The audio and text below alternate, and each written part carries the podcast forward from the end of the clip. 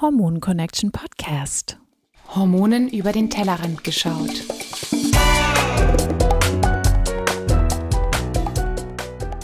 Hallo und herzlich willkommen zu einer neuen Folge des Hormon Connection Podcast. Ich bin Lina und ich freue mich, dass ihr alle wieder dabei seid bei diesem zweiten Teil der Podcast-Folge, warum es eigentlich so wichtig ist, Entwicklung zu verstehen. Und bevor wir ähm, in die neue Folge richtig einsteigen, wollte ich mit euch noch einmal darüber sprechen, was wir eigentlich in der letzten Folge gemacht haben.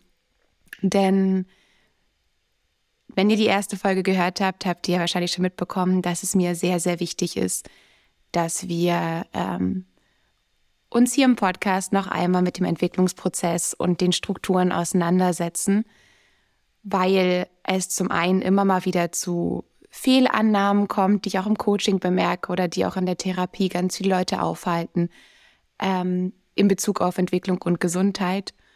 Und das andere, weil ich denke, dass der Entwicklungsprozess deutlich leichter fallen kann, wenn man weiß, was man da eigentlich tut oder was da eigentlich ja das Leben von einem verlangt.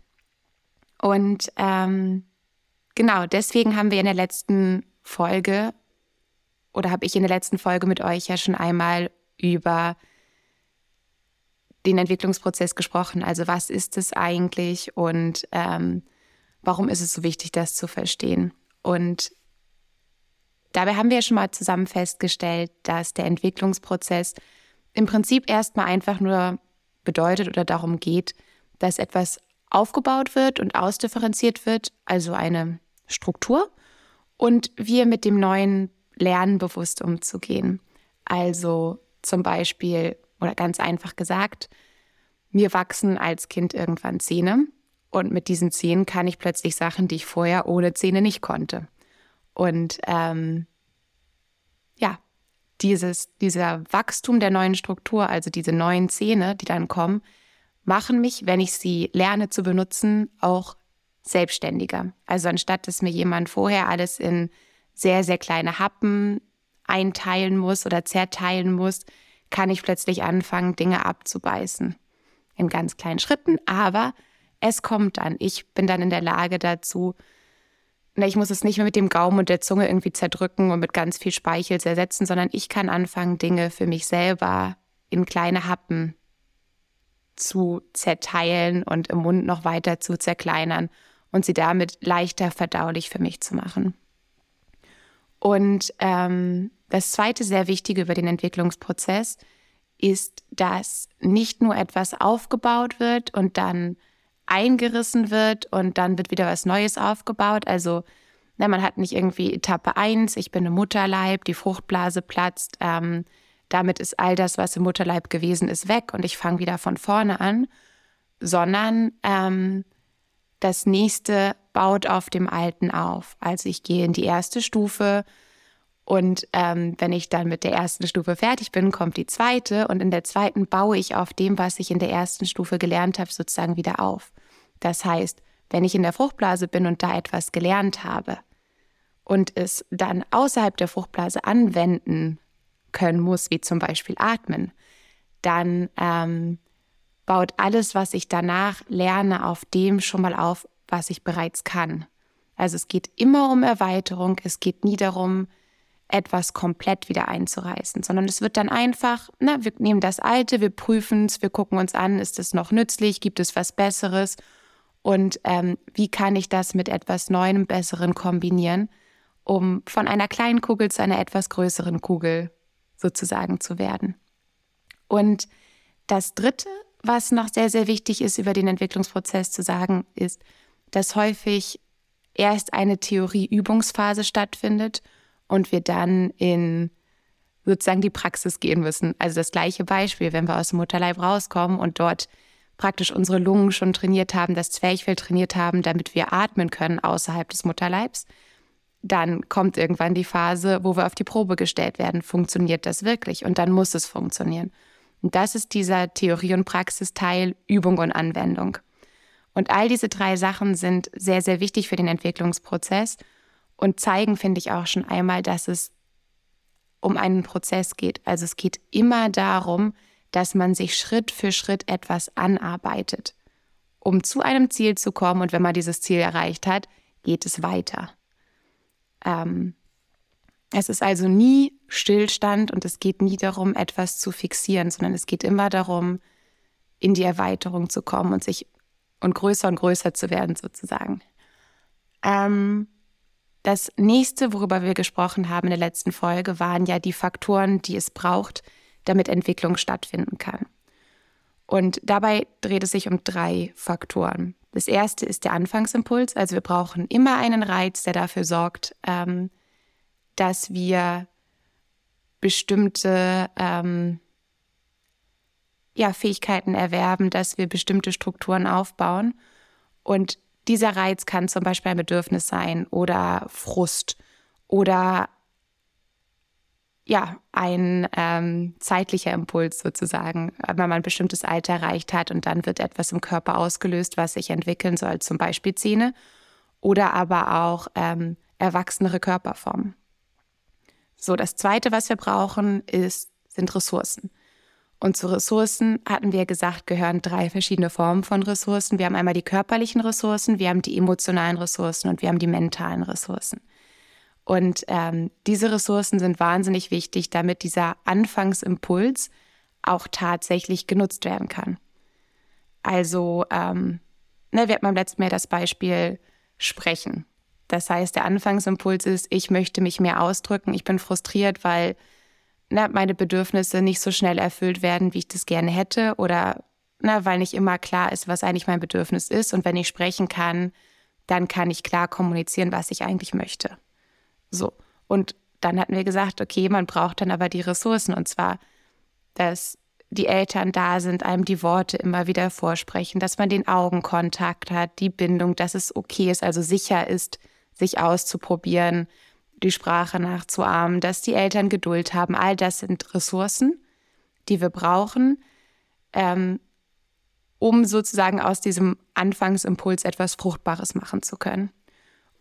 So, und der dritte Faktor ist Zeit. Und ähm, bei Zeit hatten wir beim letzten Mal gesagt, dass es sich um einen leicht ähm, zwiegespaltenen oder es gibt zumindest zwei Seiten beim Faktor Zeit.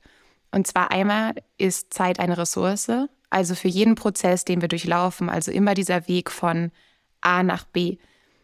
Da können wir nicht von heute auf morgen hinspringen, sondern wir müssen diesen Prozess durchlaufen. Wir müssen die kleinen Schritte dazwischen gehen und genau dafür braucht es einfach Zeit. Das ist wie wenn man eine Pflanze gießt und dann hofft, dass sie am nächsten Tag gewachsen ist. Das funktioniert nicht. Und ähm, deswegen kann Zeit sozusagen eine fehlende Ressource sein, wenn jemand von uns erwartet oder wir von uns selber erwarten, von A nach B innerhalb von einem Fingerschnipsen zu kommen. Und gleichzeitig ist Zeit aber auch ein Anfangsimpuls. Das heißt, durch Zeit werden auch neue Entwicklungsschritte ausgelöst. Und ich finde gerade am Anfang, also im Baby- und Kleinkindalter, sieht man das so gut. Also erstmal hatten wir ja die Fruchtblase, die platzt halt irgendwann. Irgendwann ist die Zeit im Mutterleib vorbei. Und ähm, genauso endet irgendwann die Zeit ohne Zähne. Und es ändert auch die Zeit, in der man getragen werden kann, weil irgendwann sind wir als Kinder auch einfach zu schwer für unsere Eltern. Und ähm, dann muss der nächste Schritt erfolgen. Genauso wie wir irgendwann mit 14 einen erwachseneren Körper bekommen und dann kommen bei Männern der Schwimmbruch und auch das lässt sich eigentlich nicht aufhalten. Und deswegen ist der Faktor Zeit auch so wichtig. Denn, und da haben wir ja letztes Mal aufgehört, was passiert denn, wenn die Zeit voranschreitet, aber es an den anderen beiden Faktoren mangelt?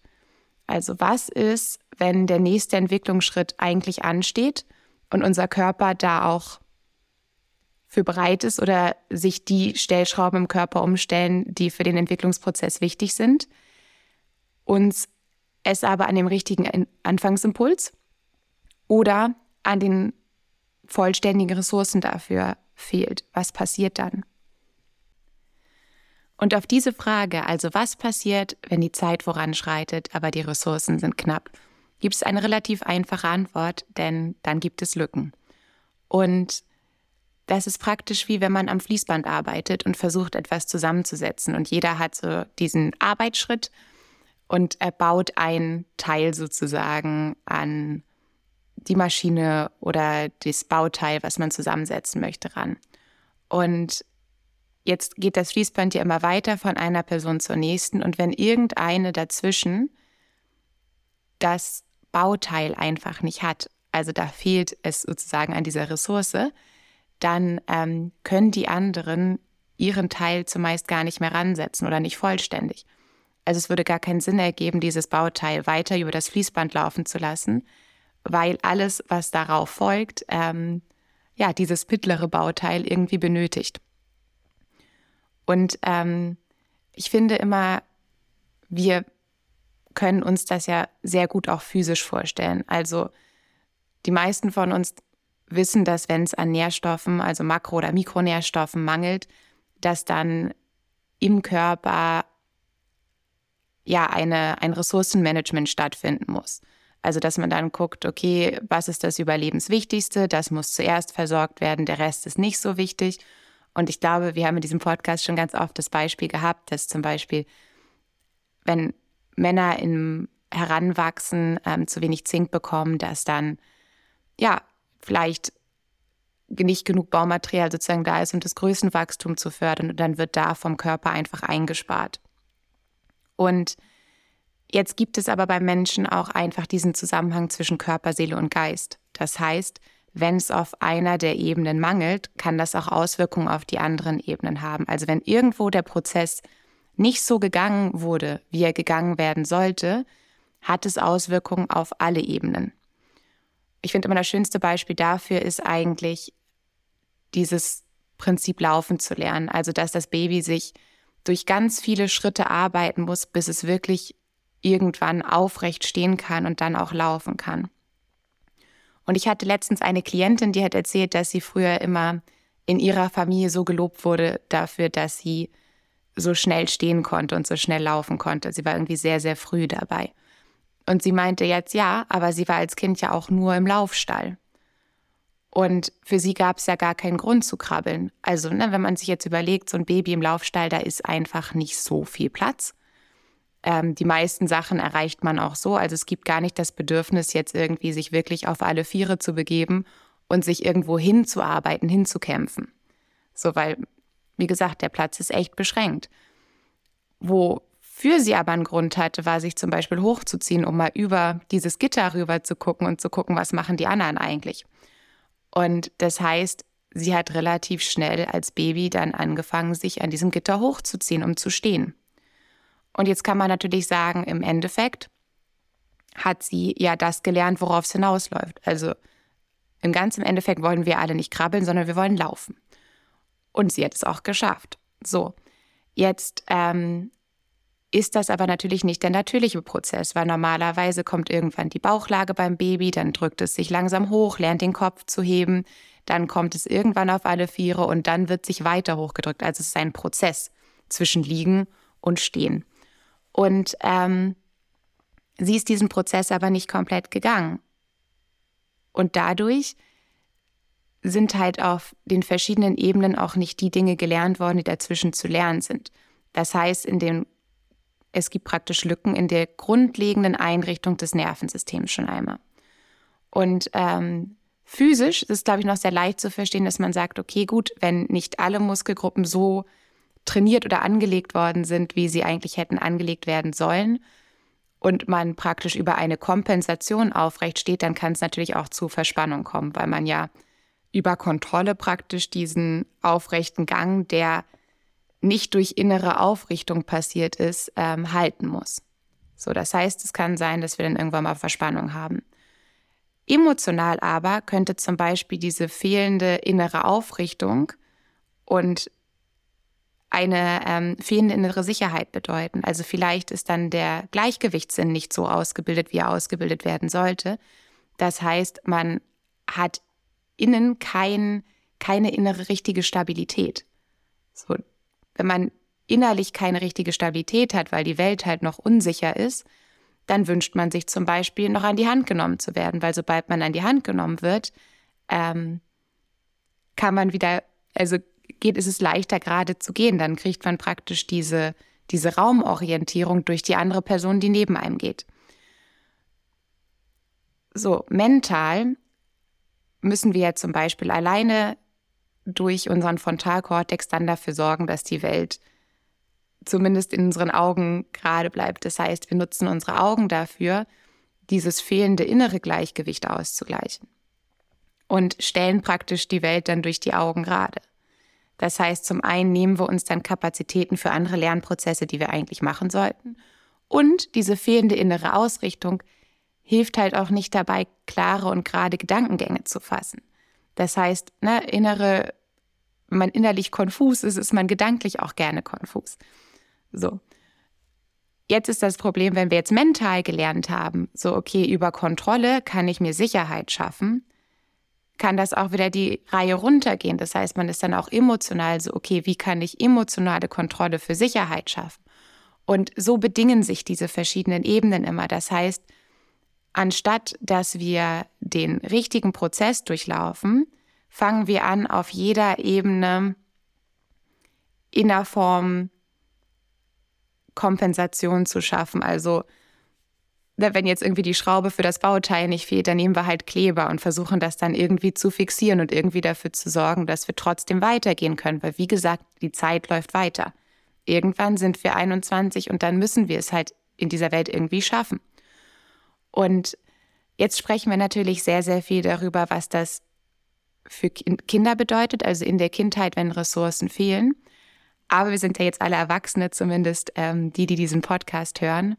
Und Jetzt ist natürlich die Frage, warum ist es für euch relevant? Warum ist es für euch wichtig und für eure Gesundheit genau da nochmal anzusetzen, sich damit auseinanderzusetzen und zu beschäftigen?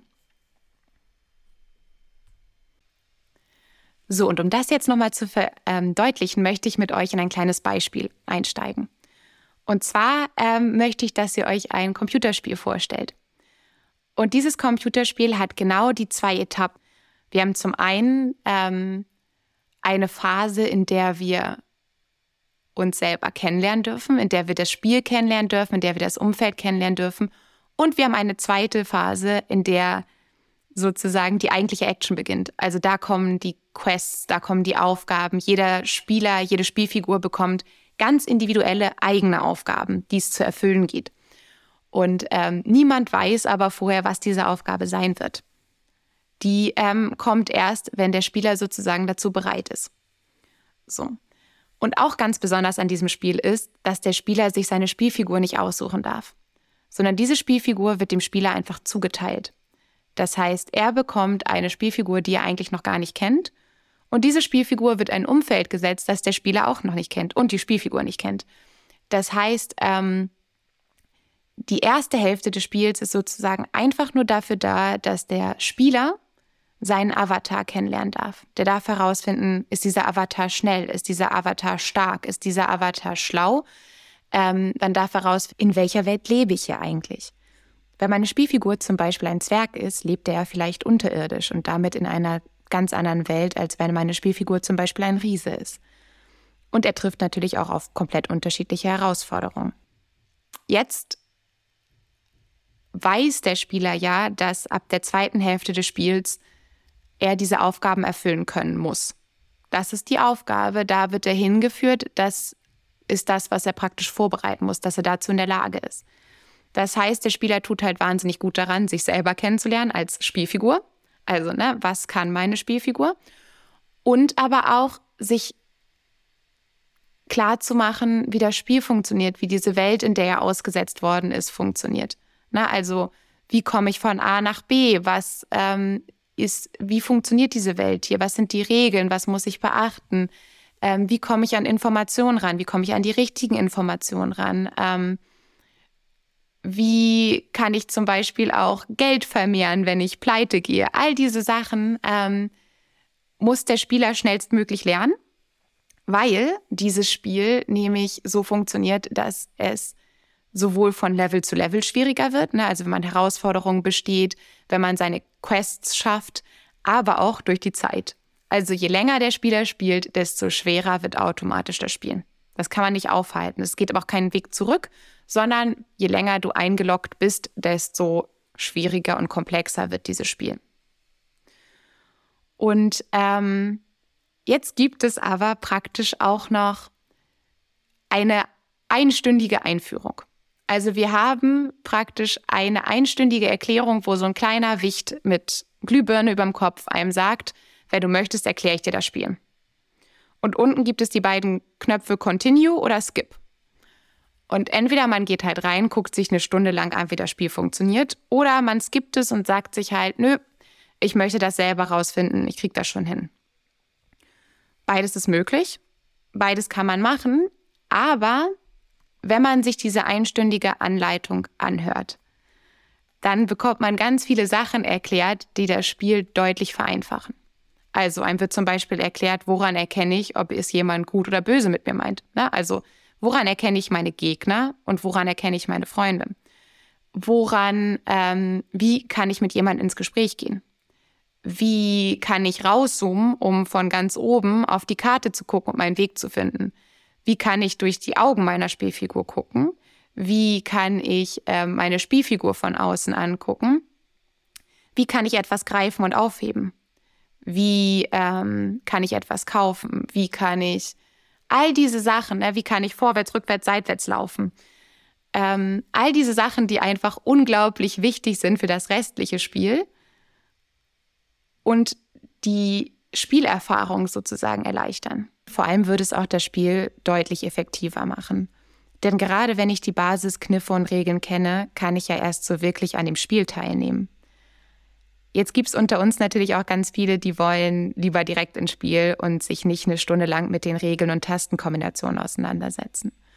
Und ähm, ja, also ne, wir wollen ja schließlich einfach nur Spaß haben. Die meisten wollen sich einfach nur ausprobieren und im Endeffekt ist da immer der Gedanke im Kopf, ja, so schwer kann es auch nicht sein, die richtigen Tastenkombinationen selber herauszufinden.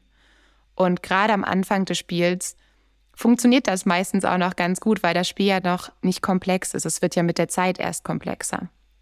Das heißt, ähm, wenn ich nicht direkt weiß, woher ich die relevanten Informationen bekomme, kann ich auch einfach mich durchfragen und verschiedene Spielfiguren fragen und irgendwer weiß vielleicht die richtige Antwort.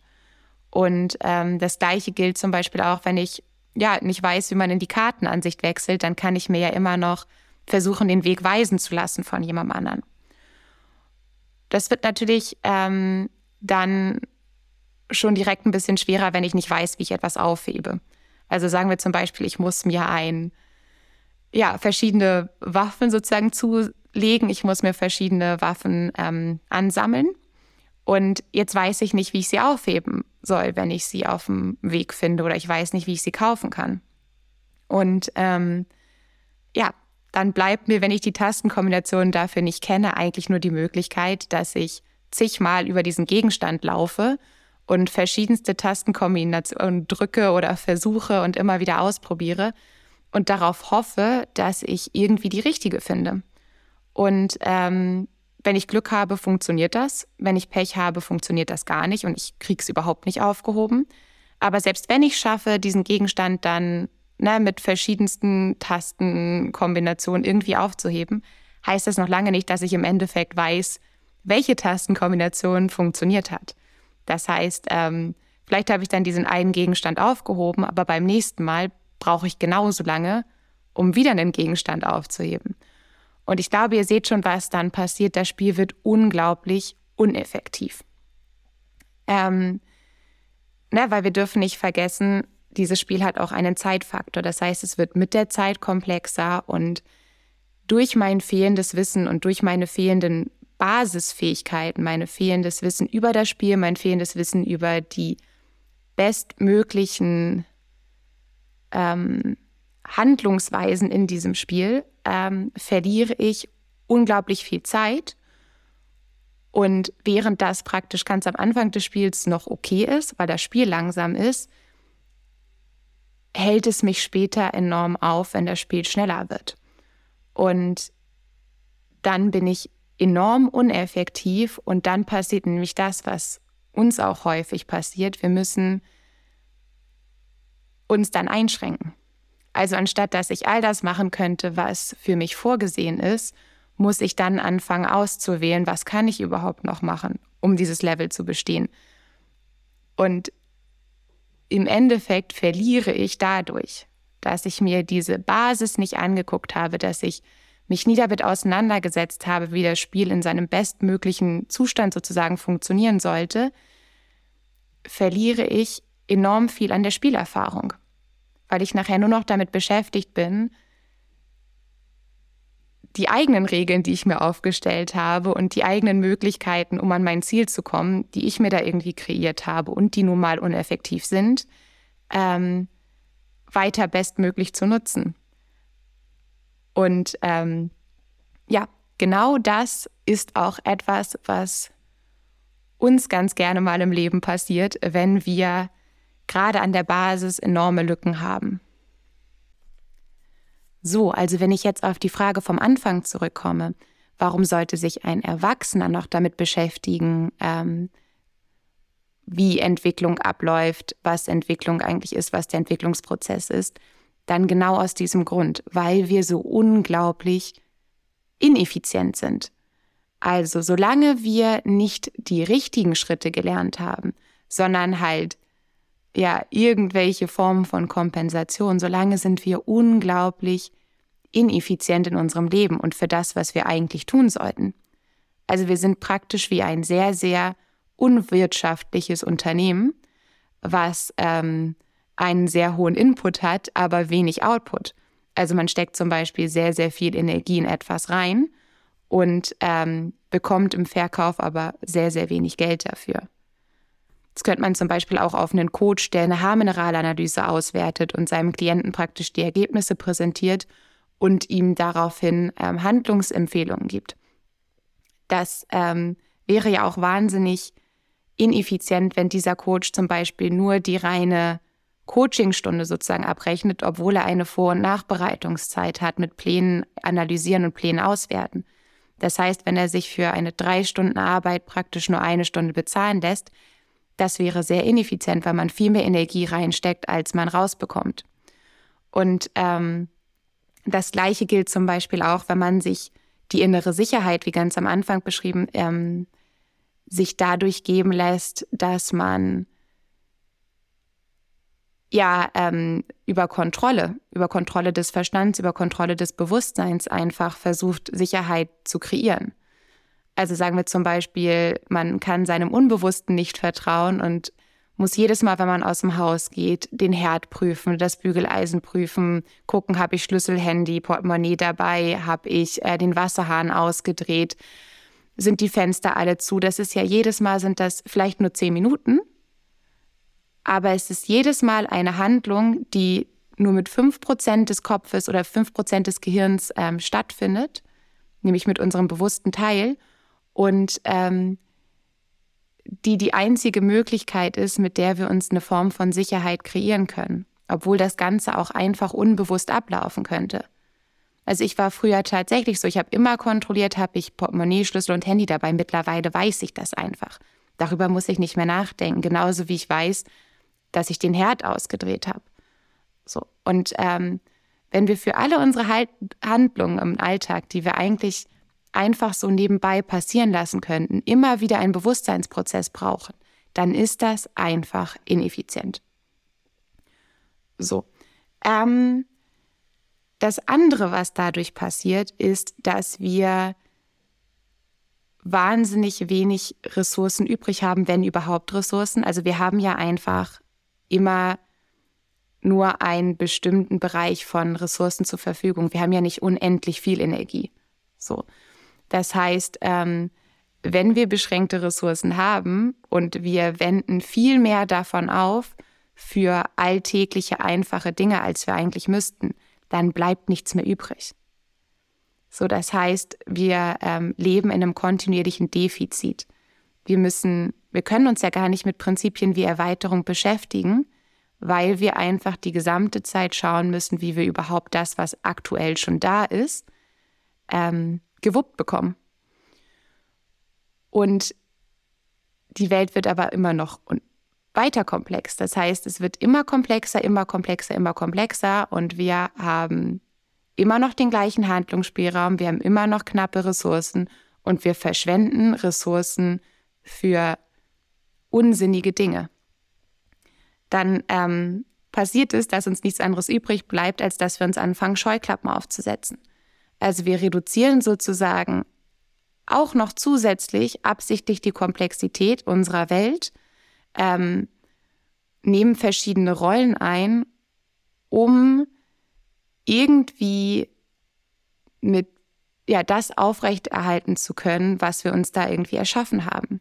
So, das heißt, wenn man zum Beispiel es als sehr, sehr wichtig ansieht, im Job besonders kompetent zu sein, besonders erfolgreich zu sein, jemand zu sein, auf den sich Menschen verlassen, aber man es eigentlich nicht aus einer inneren Sicherheit und aus einem inneren Selbstbewusstsein tun kann, dann braucht diese Täuschung oder diese Kompensation ja noch mehr Ressourcen, als wenn es einfach da wäre. So, und jetzt haben wir knappe Ressourcen. Das heißt, wenn dieselbe Person vielleicht nach Hause kommt zur Familie, kann er es da nicht aufrechterhalten.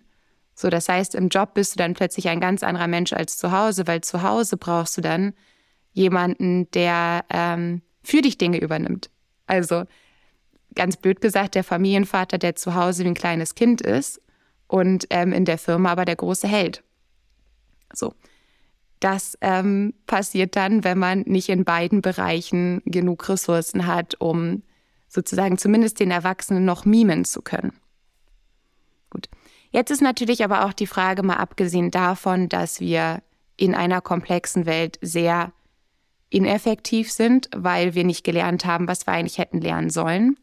Was kostet uns denn noch zusätzlich Energie? Und eins davon ist diese ganzen Abspaltungs- und Abwehrmechanismen, die wir seit der Kindheit mit uns tragen. Das heißt also auch die Bereiche, wo es in der Kindheit schon mangelnde Ressourcen gab, und zwar nicht nur physische Ressourcen, sondern tatsächlich auch emotionale Ressourcen, also ähm, all diese Bereiche, wo wir Bedürfnisse hatten, grundlegende Bedürfnisse, die nie erfüllt worden sind und die wir aus diesem Grund zur Seite packen mussten, die begleiten uns auch noch weiterhin. Aber ähm, wenn wir die die gesamte Zeit im Alltag fühlen würden, dann würden wir ja auch nicht mehr funktionieren. Also es ne, wenn man sich immer noch danach sehnt, in Arm genommen zu werden, wenn man sich immer noch danach sehnt, von außen reguliert zu werden, wenn man sich immer noch daraus, danach sehnt, echte Bindung zu erfahren. Und wir müssen gleichzeitig aber einen erwachsenen Alltag sozusagen vortäuschen, dann wird sich das ja, also das wäre ja nicht möglich. Das wäre ja eine Spaltung, die wir gar nicht halten könnten. So das heißt, wir versuchen all diese Bedürfnisse, die nicht der aktuellen Lebensrealität entsprechen sollten, die spalten wir ab. Und dieser Abspaltungsprozess, dieses kontinuierliche etwas von dir selber, von dir weghalten, frisst ebenfalls enorme Ressourcen. Das ist sozusagen der Schatten, der läuft die gesamte Zeit mit, der ist auch immer da und diese ganzen Themen bleiben auch einfach da. Wir versuchen nur mit aller Macht, sie nicht zu spüren. Also setzen wir auch da noch eine enorme Menge an Energie rein, einfach nur um diese Themen von uns wegzuhalten. So, und das Zweite, was enorme Energien frisst, ist unsere Fassade. Also, wenn wir einerseits diese ganzen Sachen abgespalten haben, die nicht zu uns gehören sollen, gibt es auf der anderen Seite noch ja diese Fassade, die wir aufgebaut haben, von der wir eigentlich wollen, dass Menschen so von uns denken.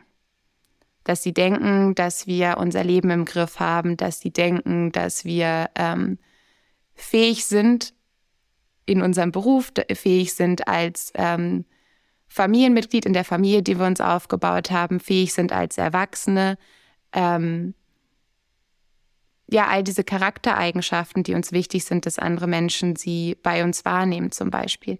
All das, dieses ganze ja, kompensierte Kartenhaus, dieses, ich würde sagen, heutzutage würden wir es einfach als Fake it till you make it ähm, Prinzip beschreiben. Also wir tun einfach so lange so, bis es vielleicht doch irgendwann mal so ist.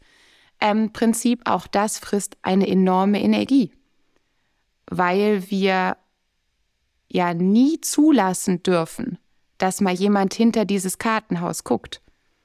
So, genauso wie die Bedürfnisse auf der Vergangenheit, die ähm, nicht spürbar sein dürfen, weil das unseren Alltag oder unser Leben bedroht oder weil es einfach zu schmerzhaft für uns wäre, um es halten zu können. Genauso wäre es zu schmerzhaft oder zu gefährlich, ja auch dieses Kartenhaus mal fallen zu lassen und tatsächlich mal Leute hinter diese Täuschung gucken zu lassen. So, das heißt, wir sind neben diesem Wuppen eines total ineffizienten Alltags sind wir noch die gesamte Zeit dabei, ähm, unseren Schatten von uns fernzuhalten und unser Kartenhaus in irgendeiner Form aufrechtzuerhalten. Das ist alles in einer Form überlebenswichtig für uns, weil wir gelernt haben, dass wir nur so in der Gesellschaft klarkommen, weil wir gelernt haben, dass wir nur so ähm, ja nicht überrannt werden sozusagen, dass wir so nicht fertig gemacht werden, dass wir nur so in der Lage dazu sind, dieses Leben in der Gesellschaft, in der wir sind, auch zu führen. Und genau hier haben wir dann auch das Überlebensprinzip, weil Überlebens, Überleben ja immer bedeutet, dass wir knappe Ressourcen haben und wir müssen ein Ressourcenmanagement betreiben, ähm, das dem Überleben entsprechend geregelt wird. Also die Ressourcen werden dem Überleben entsprechend verteilt. Das, was am wichtigsten ist, um zu überleben, bekommt die meiste Energie. Wenn die Fassade das ist, was am wichtigsten scheint für das eigene Überleben, dann wird unglaublich viel Energie in das Aufrechterhalten dieser Fassade gesteckt. Bis man selbst sogar körperlich auseinanderfällt. Also, ne, wenn es einem wichtig ist, dass die Leute denken, dass man wahnsinnig kompetent im Beruf ist, dass man es schafft, eine 60 Stunden, 70 Stunden Woche zu schaffen, dass man ähm, mehr als alle anderen arbeiten kann, um daraus sozusagen eine Form von Wertigkeit zu bekommen, dann ähm, sind manche sogar dazu bereit, ihren, ihre körperliche Gesundheit dem zu opfern. So, das heißt, nur für die Aufrechterhaltung des Wertgefühls, des gesellschaftlichen Wertgefühls, sind wir dazu bereit, wirklich in die Krankheit zu gehen. So. Und dieses Überlebensprinzip widerspricht ja komplett dem Lebensprinzip. Also man kann ja nicht gleichzeitig überleben und leben. Wenn wir also sagen, im Lebensprinzip geht es um Themen wie Erweiterung, um Individuation, es geht darum, ähm, sich selbst zu verwirklichen, eine Berufung zu finden, eine richtige Beziehung zu führen, eine richtige Familie zu gründen, all diese Themen, dann ähm, kann man die praktisch direkt abschreiben, wenn man noch die gesamte Zeit damit beschäftigt ist, Ressourcen für das eigene Überleben aufzuwenden.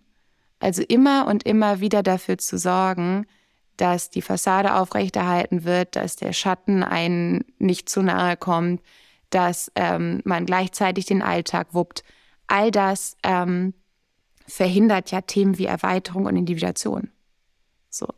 Und wenn wir jetzt hier im Hormon Connection Podcast auch mal zum Thema wieder Gesundheit kommen, dann entspricht das Überleben ja auch der Form von Gesundheit. So, also wenn wir sagen, Gesundheit ist eine Einheit aus Körper, Seele und Geist, aber wir versuchen nur einen ganz geringen Teil von uns überhaupt da sein zu lassen, Ne? Also wie gesagt, wir haben ja alles abgespalten, was nicht da sein durfte, alles abgespalten, was in irgendeiner Form schmerzhaft ist, alles abgespalten, was uns davon abhalten könnte, unseren Alltag so zu gestalten, wie es von uns verlangt wird. Dann ähm, gibt es da keine Einheit. So, also wir haben weder die Fähigkeit entwickelt, uns selbst zu regulieren, weil diesen, diesen Weg sind wir ja nicht gegangen. Wir sind nicht beim Selbst angekommen. Wir haben unglaublich große Lücken, die uns von Selbstregulation abhalten. Und wir haben scheinbar als Erwachsene auch wenig Interesse daran, dass ähm, die Teile, die mal abgespalten wurden, auch irgendwie an die Oberfläche kommen, um sich heilen zu lassen. So, das heißt also Gesundheit und unsere Definition von Gesundheit können wir komplett knicken. Ähm, was die das hormonelle System angeht, kommen wir in das gleiche Prinzip. Überleben heißt Nebennierenstimulation ohne Ende. Wir sind ja kontinuierlich dabei, etwas Überlebenswichtiges für uns aufrechtzuerhalten. Also sind die Nebennieren am Start. Wir sind immer im Stress. Wir sind immer davon immer kurz davor, dass unser Leben bedroht werden könnte. Und wir müssen unbedingt dafür sorgen, dass das nicht passiert. So. Das heißt auch, alles, was dem Lebensprinzip angehört, auch hormonell, ist einfach unwichtig. Also Themen wie Schilddrüse, Aufbauprozesse, ähm, Schönheit, Themen wie Fortpflanzung, Kreativität, ähm, Schöpfung, was dann zu den Sexualhormonen zum Beispiel gehören könnte, all das ist nicht relevant wenn das Überleben die gesamte Zeit bedroht wird. Es gibt dann noch so ein paar extra Themen, wo man dann sagt, okay, eine Familie zu gründen ist für die gesellschaftliche Wertigkeit so wichtig, dass man irgendwie da noch Ressourcen reinsteckt. Aber rein prinzipiell ist es in der ursprünglich gedachten Form einfach gar nicht mehr dran. So, dafür müsste man sich erstmal aus dem Überleben rausarbeiten und dafür muss man sich mit den Lücken auseinandersetzen. Dafür muss man integrieren, was man die gesamte Zeit von sich versucht wegzuhalten. Und ähm, wenn wir jetzt nochmal zur Annahme vom Anfang gehen, also ich hatte ja ganz am Anfang im Teil 1 der Podcast-Folge darüber gesprochen, dass es ein paar Annahmen von Klienten und Patienten gibt, die so nicht immer unbedingt richtig sind. Ähm, dann gibt es diese eine Annahme, ja, die ich jetzt nochmal aufgreifen möchte, dass man, wenn man als Patient alles so umsetzt, wie es vorgeschrieben wurde, also man einfach nur die Nährstoffe auffüllt, wenn man einfach nur die Ressourcen, die es damals nicht gab, sozusagen nachholt, dann wird man sich auch automatisch entwickeln. Die ist nicht ganz richtig, wenn man weiterhin die gesamte Zeit versucht, die Abwehr und Abspaltung und die Kompensation, also dieses Kartenhaus, die Täuschung aufrechtzuerhalten. Dann wird man auch all diese Ressourcen, die man ähm, bekommt, alles das, was man zusätzlich an die Hand bekommt, nur dafür aufwenden, dieses Überlebensprinzip weiter und weiter und weiter zu füttern. Und genau da habe ich jetzt nochmal ein schönes Beispiel oder wie ich finde, schönes Beispiel von einer Klientin von mir, die diese Therapie auch schon sehr lange macht und die sich mit ihrem Nervensystem beschäftigt hat, die hat Nährstoffe genommen, die hat Traumatherapien gemacht, die hat all das eigentlich gemacht, wie man es machen sollte, aber hatte auch diesen ja, Gedankenfehler sozusagen, also diesen kleinen Gedankenfehler im Kopf, ähm, dass sie sich nicht wirklich damit auseinandergesetzt hatte, was sie eigentlich mit der Therapie erreichen wollte und was Entwicklung nachholen für sie eigentlich wirklich bedeutet. Und ähm, das war so schön, weil sie hatte einfach zu mir gesagt, Lina, ähm, ich fühle mich eigentlich immer so, als wäre ich in einem Rennen. Also ich laufe und ich laufe schon echt lange und ich laufe Runde um Runde und ich komme meinem Ziel immer näher.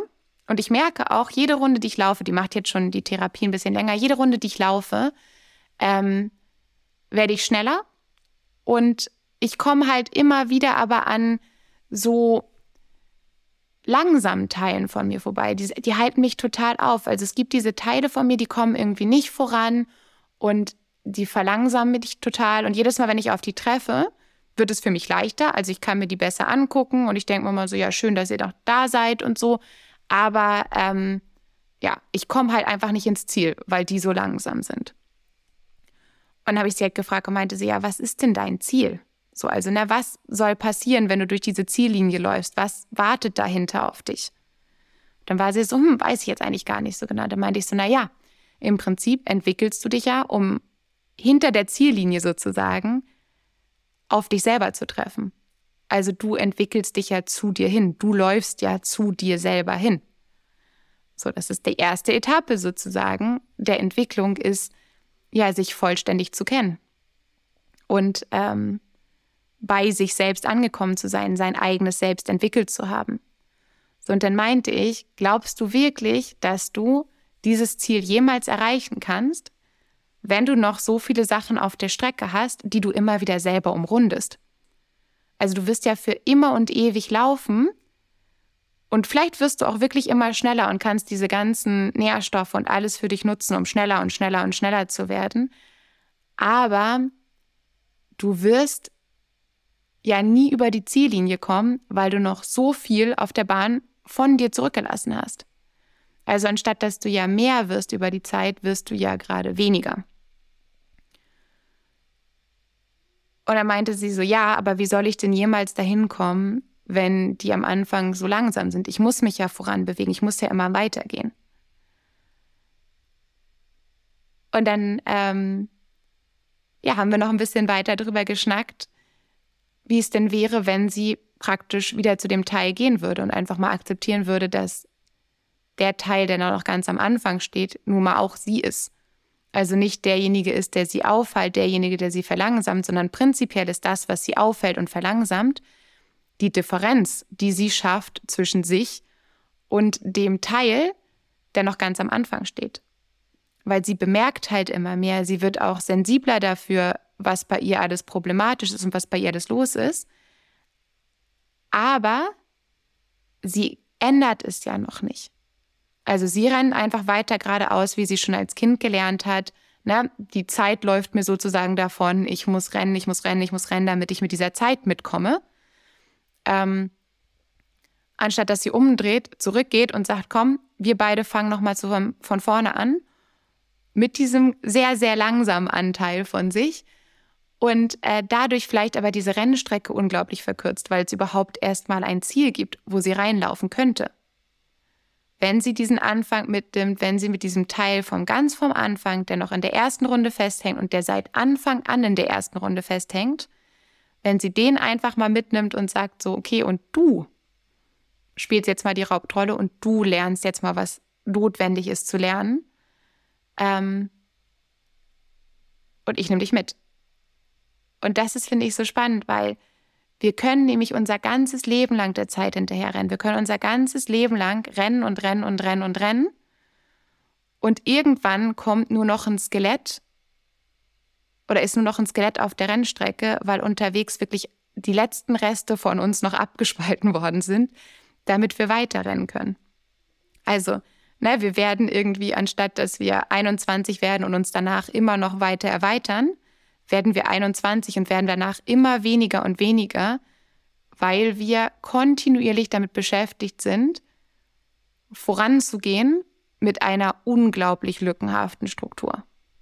Na, und damit wir das nicht merken müssen, damit wir nicht merken müssen, wie kaputt wir eigentlich wirklich sind, wie viel da wirklich fehlt, laufen wir halt einfach weiter. Wir laufen von uns selber weg, wir laufen vor der Entwicklung weg, wir laufen vor dem Leben, was wir eigentlich führen wollten, weg und lösen uns dabei auf.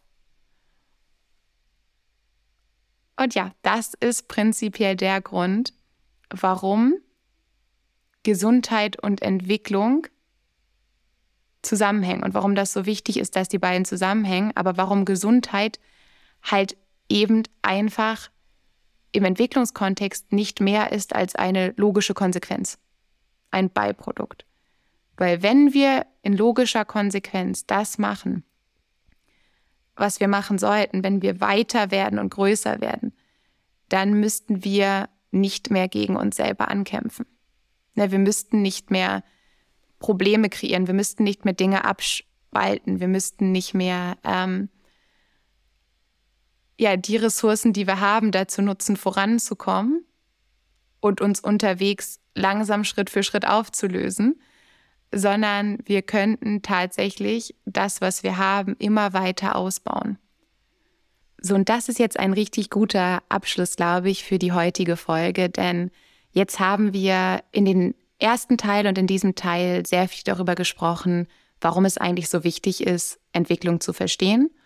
Und ich hoffe, es ist deutlich gewesen, dass ähm, dieser dieses Verständnis für den Entwicklungsprozess so unglaublich wichtig dafür ist, dass wir wirklich unser Überlebensprinzip auch komplett in den Griff bekommen, dass wir wirklich überhaupt mal die Chance haben, auch Richtung Lebensprinzip zu gucken und äh, damit dann auch mal Richtung Gesundheit zu gucken.